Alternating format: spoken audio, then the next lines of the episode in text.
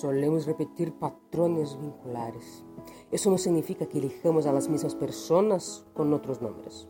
Eso quiere decir que en la construcción de cualquier relación, sea donde, con quién o con lo que sea, nos ubicamos en el mismo lugar, familiar, cómodo, conocido y no por eso gratificante.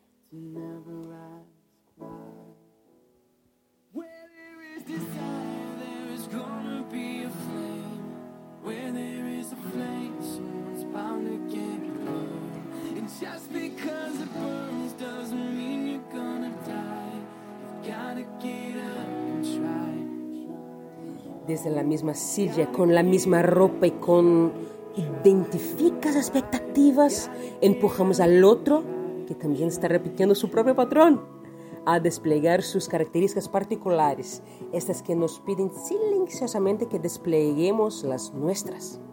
Elegimos en dónde podemos poner nuestro deseo, arriba de la mesa y así distorsionamos la realidad. Paradójicamente, de tanto que deseamos eso del otro, no podemos ver al otro con claridad. Lo vemos con nuestras carencias que buscan ser satisfechas. Carecemos de lo que buscamos y viceversa. Y para llegar a la meta, nos salteamos al daño evidente para otros, pero inesperado para nosotros, por caminar en el sendero equivocado. No es la vida que nos pone enfrente el mismo desafío.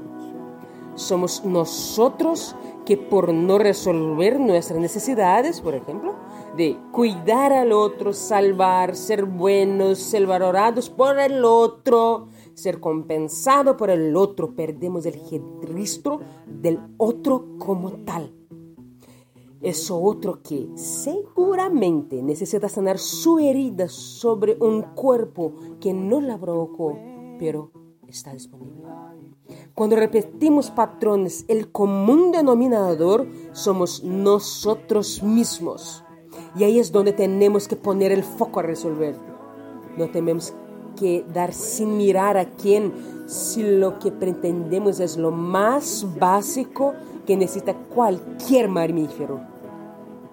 Protección y cuidado. Elegir con sabiduría la vida que queremos crear empieza con el autoconocimiento. ¿Cómo nos queremos sentir en este camino que debemos conducir y plantear con quiénes y de qué forma tenemos que relacionar.